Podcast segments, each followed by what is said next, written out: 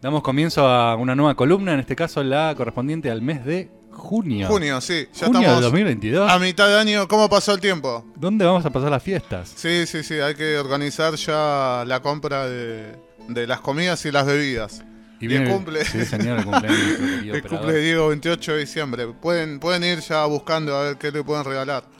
Y te propongo que arranquemos rápidamente esta columna de cine conversando un poco de lo que vimos últimamente. ¿Qué estuviste viendo?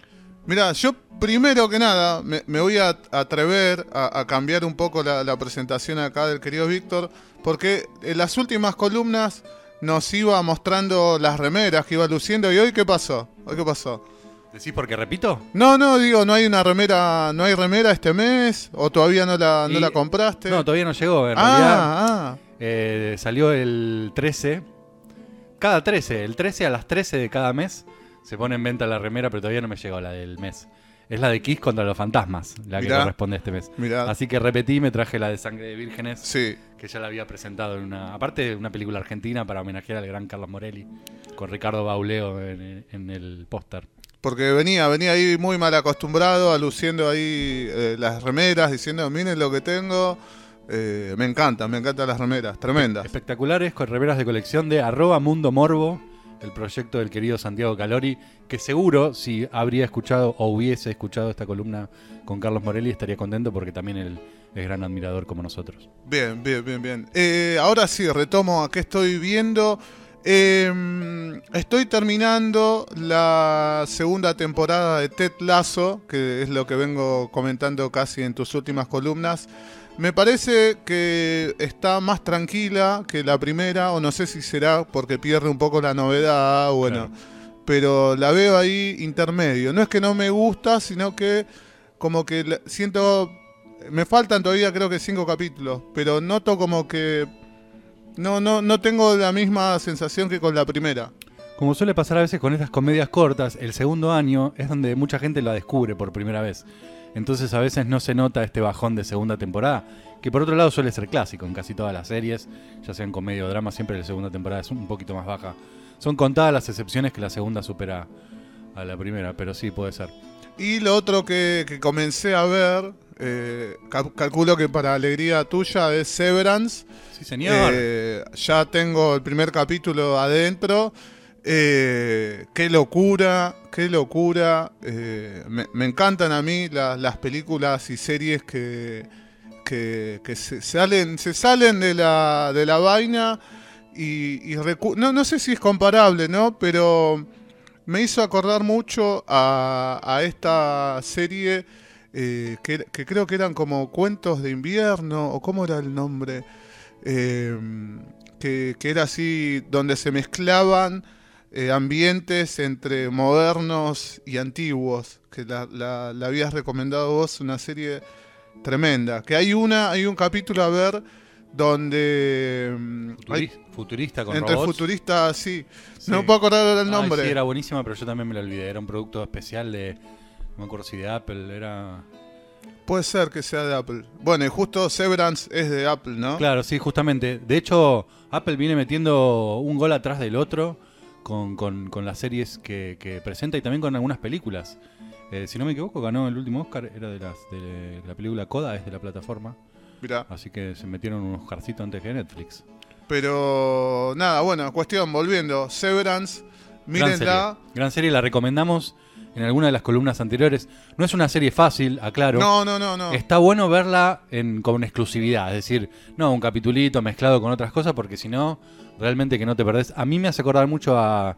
¿Conoces a John Malkovich? Me parece que esa como es la referencia más directa por, por lo raro del clima, por tratarse también justamente de un ambiente de trabajo, ¿no? Una, una oficina muy extraña.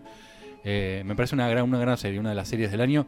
Yo ya la terminé, eh, no cae en ningún momento, me parece un producto muy, muy, muy redondo. Y, y es impresionante la actuación del, del actor principal, Andrew Scott.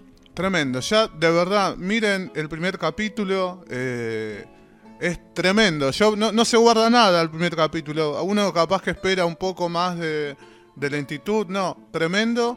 Y eh, corregime, Víctor, es la, está dirigida por Ben Stiller. Es correcto, está dirigida por Ben Stiller. Es la tercera serie que hace Ben Stiller. Creo que le recomendamos las tres que él hizo acá. Es un, Hmm. es un gran director. Eh, también está. mm, tiene un muy interesante creador detrás y un elencazo. Un elencazo donde están, por nombrar un par de actores, John Turturro.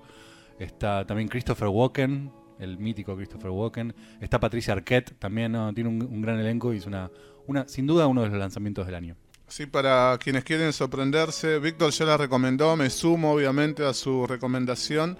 Y con este condimento, que una Ben Stiller lo tiene relacionado con cualquier cosa, menos con este tipo de series, mírenla. No, no, no, no adelantemos nada, simplemente que la miren. Es un gran director, ya había hecho algunas películas interesantes como La vida de Walter Erviti, no sé si la recuerdan. Era una que, que protagonizaba él mismo, también así con esta atmósfera un poquito extraña como tiene como tiene esta serie. Así que bueno, que bueno, me gusta cuando mis recomendaciones caen No, por no, su propio peso con un, un poquito de, de delay. Sí, bueno, en, mí bueno, no, no, no, no es normal. Pero tremendo. Me gusta cuando es algo así medio loco. Como decís vos, John Malkovich, la vi hace poco y me reventó la cabeza. Una película que tiene ya sus años. Podríamos por ahí también relacionarla con algunas series extrañas del último tiempo, como Mr. Sí. Robot, como Westworld, eh, como esta misma que vos hablabas, como Homecoming, Mm. eh, aquella serie interesante con, con Julia Roberts. Este, muy buena está. Dieguito, ¿qué estás viendo? ¿Estás viendo algo? ¿Alguna serie? Nada, nada, nada. Di- Diego sigue mirando El Zorro en Canal 13. Tengo para Diego una película de tres horas india, muy interesante Oh. para recomendarte, que salió en Netflix. Es la gran novedad y es la película más vista en Netflix en muchos países. Hay de todo, ¿viste? Como son las películas hindúes. Hay sangre, hay tigres, hay escenas de baile. Hay baile. Todo junto, todo junto, una, una orgía de color y sabor. Creo que se llama RRR la película, yo todavía no la vi, pero dije, de tres horas y en Netflix, ideal para nuestro querido operador Diego. Bueno, ¿qué, qué nos vas a compartir entonces, Víctor? Hoy un poco, eh, homenajeando al querido Carlos Morelli, que siempre nos invita a ir al cine, voy a tocar eh, algunos estrenos de último momento que salieron en pantallas grandes y de las que Carlos también habla en sus redes sociales, así que con un poco de vergüenza vamos a recomendar algunas películas que salieron en el cine. Bien. La primera es una vuelta como siempre, ¿no? Cuando la nostalgia nos pega, vamos a hablar de Top Gun Maverick, que es eh, la no la remake, sino la secuela de aquella película clásica del año 84, Top Gun, protagonizada por eh, Tom Cruise en su momento, con Val Kilmer también. Eh, bueno, muchos años después, el gran Tom Cruise, que te lo ve impecable, no sé si lo viste últimamente. No, no, no, no. Está, pero en su pick. Realmente está, está en su salsa. Y como todos esos proyectos personales que él tiene, lo mismo sucede con Misión Imposible. Él lleva adelante con, mucho, con mucha participación y con mucho interés. Es productor. Él empuja realmente sus, sus proyectos. Y en este caso quiso hacer una vuelta de Top Gun eh, muchos años después, casi 30, bueno, casi 40 años después. Eh, y él está eh, increíble, está increíble, retoma su personaje de, aquel momento, Maverick, obviamente, y eh, se va a encontrar en este caso con Bradley Braushaw, que es el hijo del personaje Goose, que para los que no vieron la original no vamos a spoilear, pero que bueno, no pasa de la primera película, pero en este caso vamos a ver la relación de Maverick con el hijo de Goose y un montón de personajes de la película original que vuelven, incluido el querido Val Kilmer, que no está por ahí en, en- en el mejor de los estados. Ya hablamos de esto cuando mencionamos el, el documental de Val Kilmer. Me acuerdo. Está pasando con un, tiene una enfermedad en la garganta, entonces puede hablar de, de manera muy limitada. Bueno, eso también está reflejado en la película y está súper interesante. Así que para los amantes de la nostalgia, para los amantes de las grandes películas visuales, tiene unas imágenes, todo lo que es obviamente en el aire es espectacular, grandes eh, escenas con, con- con vuelo de avión de todo tipo, grandes escenas de acción, también un poco de romance. Es una película realmente para todos los gustos, hecha con una factura, exquisita, mira lo que vengo a decir, una factura exquisita, por parte de Joseph Kosinski, que es un director no muy conocido, pero que ya había hecho con Tom Cruise la película Oblivion, aquella donde Tom Cruise luchaba contra extraterrestres y el tiempo se reseteaba. Bueno, acá acompañé otra vez a Tom para esta nueva Top Gun Maverick. Película que se estrenó en el Festival de Cannes, hablando de todo un poco Mirá. con Carlos. Una película rara para el Festival de Cannes, fue muy interesante y además eh, lo lindo es que eh, Tom Cruise llegó a la, a la premier manejando su propio helicóptero, como no podía ser de otra manera. Qué arriesgado, ¿no? Mirá si te pasa algo. El tipo llegó en helicóptero manejándolo él mismo a su premier, así que un- una gran recomendación. Está en los cines hace ya un par de semanas. Apúrense a verla porque vieron cómo es hoy por hoy el tema de los cines, que enseguida se reemplazan unas con otras. Así que vayan a verla que está buenísima. ¿Qué hay de cierto? Porque lo escuché, lo leí, no me acuerdo. que esta película eh, no, no quería, quería como exclusividad que sea estrenada en cine y que no pase por plataformas. Es muy posible, es algo que él eh, defiende y empuja un montón. Eh, me parece bien, es una película ideal para ver en el cine, no solo por, por la factura de, de las escenas eh, que tiene, sino también por, por el trabajo de, de colorimetría, la dirección de fotografía. Eh, está, está buenísima. Creo que si la ves en, en tu casa va a perder mucho de eso. Y, y es un espectáculo, ¿viste? Estamos, tra- estamos tratando de, como también la costa está difícil, la economía no está, no está acompañando, estamos tratando de elegir películas que sean como un evento, ¿viste?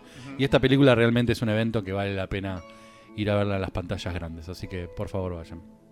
Bien, esa arrancamos con Top Gun Maverick. Sí, señor. El segundo estreno también es de cines. También salió hace poquitos días. Y también eh, toca la cuerda de la nostalgia. Porque se trata del cierre de una saga que para mí eh, fue fundamental. Fue iniciática. Y estoy hablando de Jurassic Park. En este caso, Jurassic World Dominion. El cierre de la segunda trilogía de Jurassic Park. La sexta película de, de esta saga. Y que ustedes saben que hace algunos años, con la dirección de Colin Trevorrow, que dirigió la 1, la 2 y este caso es la tercera de esta nueva trilogía, eh, retoma la historia de la isla original, aquella famosa isla Nublar, donde sucedía la película original del año 94, y los personajes de aquella época, volvemos a ver a- a- al doctor Grant, eh, protagonizado por Sam Neill, también está Laura Dern, la doctora Ellis, y también está el gran Jeff Goldblum con su con su científico propenso al caos. Y ellos se unen a los actores de la nueva trilogía, eh, como Chris Pratt, como Dallas Bray Howard, están todos. eh, está toda la carne al asador.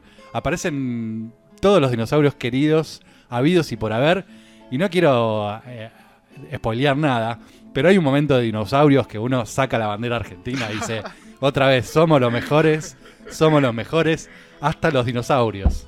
Así que los argentinos van a disfrutar eh, por partida extra esta, este peliculón que también, obviamente, desde lo visual es un evento para, para ir a ver en pantallas grandes. A mí me encantó, me hizo emocionar.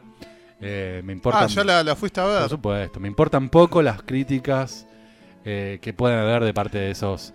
Los siempre piolas que creen saber más que, que los directores de, de cine a la hora de cómo deberían haber hecho tal o cual película. Es Jurassic Park, o sea, Es una maravilla para los ojos.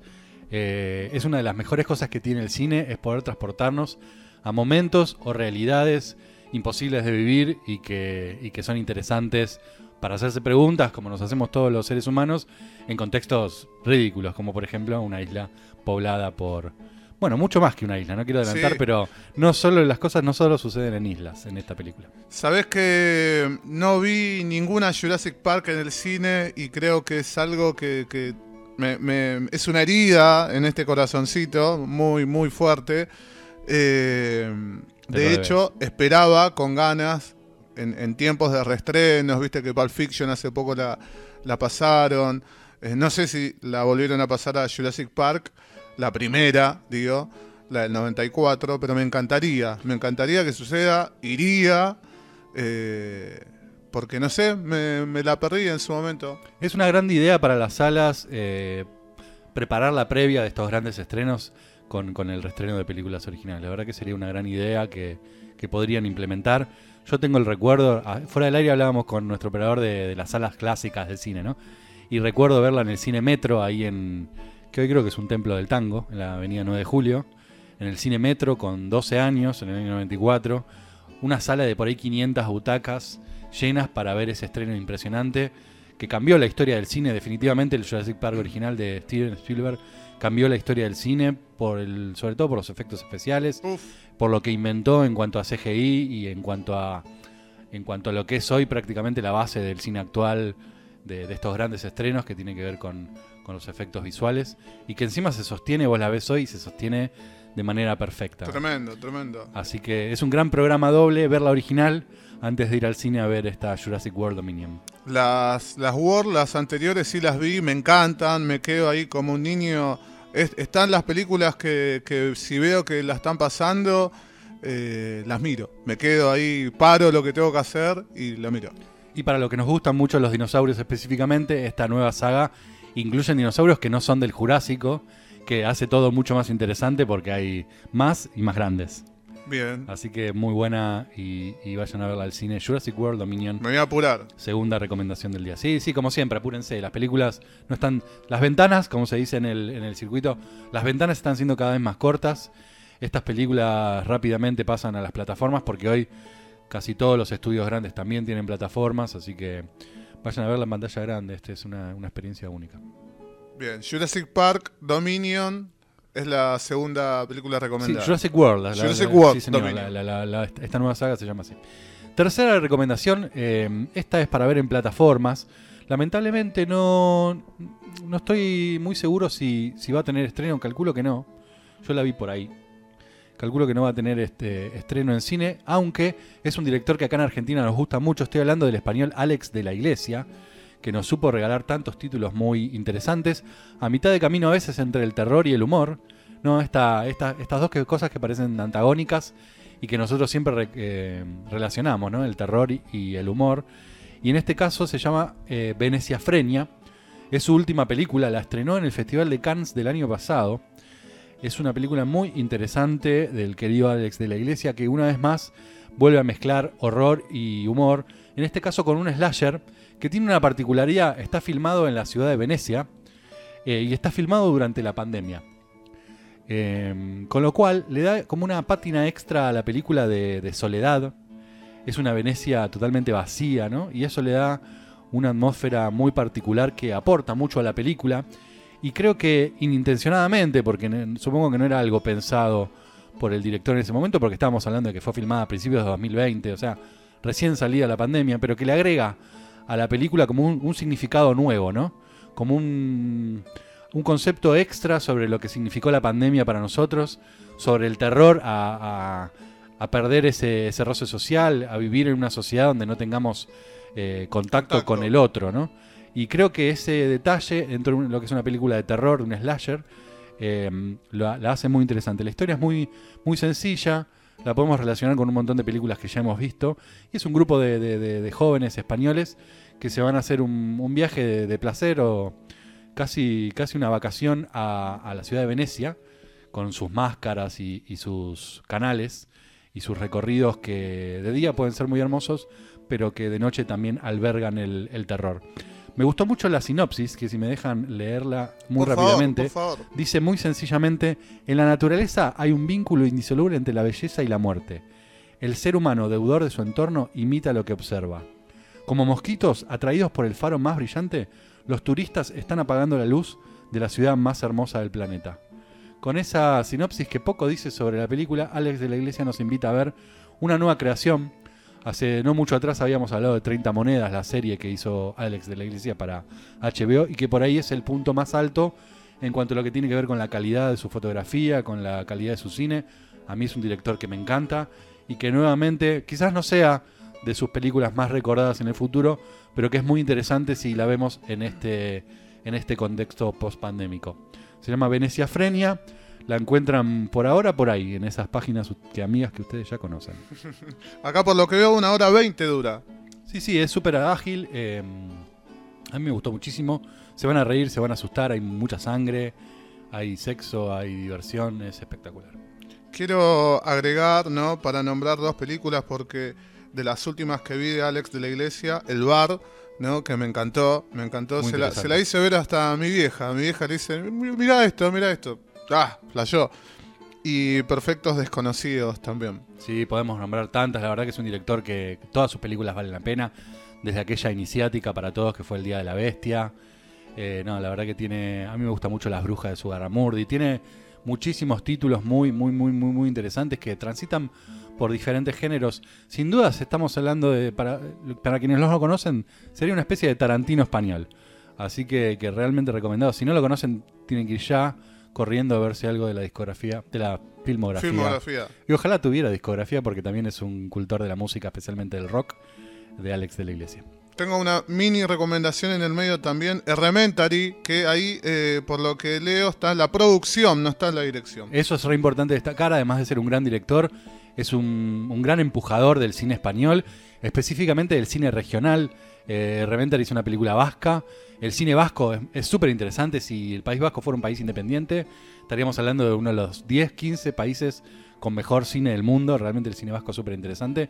Y una de las películas que, que produjo eh, Alex es esa de Reventer y que está muy buena y que está en Netflix además, así que es súper fácil de encontrar.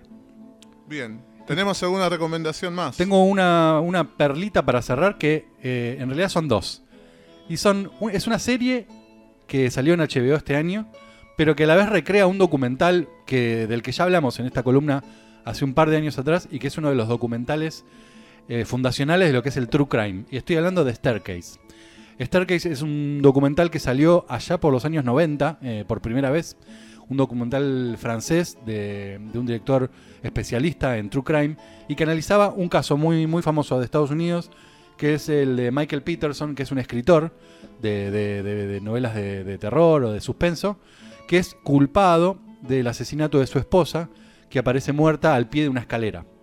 Eh, con muchísima sangre, con heridas que no se condicen con, por ahí con la caída de una escalera. Y este es un caso muy conocido, un juicio que se extendió por muchísimos años, que no tuvo un final claro y del cual hemos hablado acá porque el documental de 13 capítulos, que te digo, se, se estrenó en los 90, pero se reestrenó hace unos años atrás en Netflix con nuevos capítulos que se sumaron para contar el final de esta historia, hoy fue tomado por HBO para crear una nueva ficción que salió en las últimas semanas, que está disponible para ver, que también se llama The Staircase, y que está protagonizado por Colin Firth y, con Tony, y por Tony Collette, dos grandes actores que recrean un poco este caso, pero también repasan dentro de lo que es la ficción las diferentes teorías o las diferentes posibilidades que pueden explicar esta muerte tan, tan extraña y tan curiosa que al día de hoy no tiene una, una solución clara. Así que me parece un gran juego para hacer. Los que no vieron el documental pueden ir a ver el documental primero, eh, porque está bueno conocer el caso para después disfrutar un poco más la serie de HBO. Y los que quieren directamente ver la serie de HBO, es un gran true crime, eh, sin olvidarse nunca de lo que es eh, ver algo que, implica un caso real, ¿no? que, es, dolor para las personas que, lo vivieron, pero que a la vez es muy interesante porque ilustra no solo lo que es la locura de, lo que puede ser un, supuesto crimen, un supuesto homicidio, sino también que retrata a la perfección el sistema judicial norteamericano, que es algo que nosotros hemos hablado en infinidad de veces en esta columna y que también eh, es algo importante de conocer cómo funciona y cuáles son sus mayores errores, y este caso es un ejemplo grande de eso. Así que The Staircase, la serie en HBO, el documental en Netflix. Eso te iba a decir, que lo, lo loco es, si, si no entendí mal, están a la par. O sea, tenés película y documental a la par. Podés ver en Netflix el documental que se terminó de hacer en el 2017, que empezó en los 90s y se terminó en el 2017, y la serie de HBO es 2022. A mí me, me hicieron ver el documental y qué, qué atrapante. Pero vi, vi medio capítulo, creo que se puede llegar a decir. eh, y qué interesante, qué interesante, qué material, qué caripelas, como yo siempre destaco, ¿no? Digo, eh, qué caras particulares en todo esto. Es muy interesante, por eso recomendaba, si, si pueden y tienen ganas de ver primero el documental para conocer a las personas, para conocer al protagonista, Michael Peterson, para ustedes también tener una primera sensación de qué es lo que piensan con respecto a lo que pasó y después zambullirse ya en la serie y, terminar de, recorrer todos los recovecos que esta historia increíble nos, nos regala.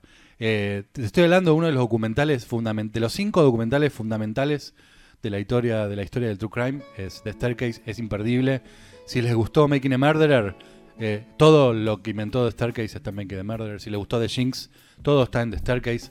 Eh, vayan a verlo es espectacular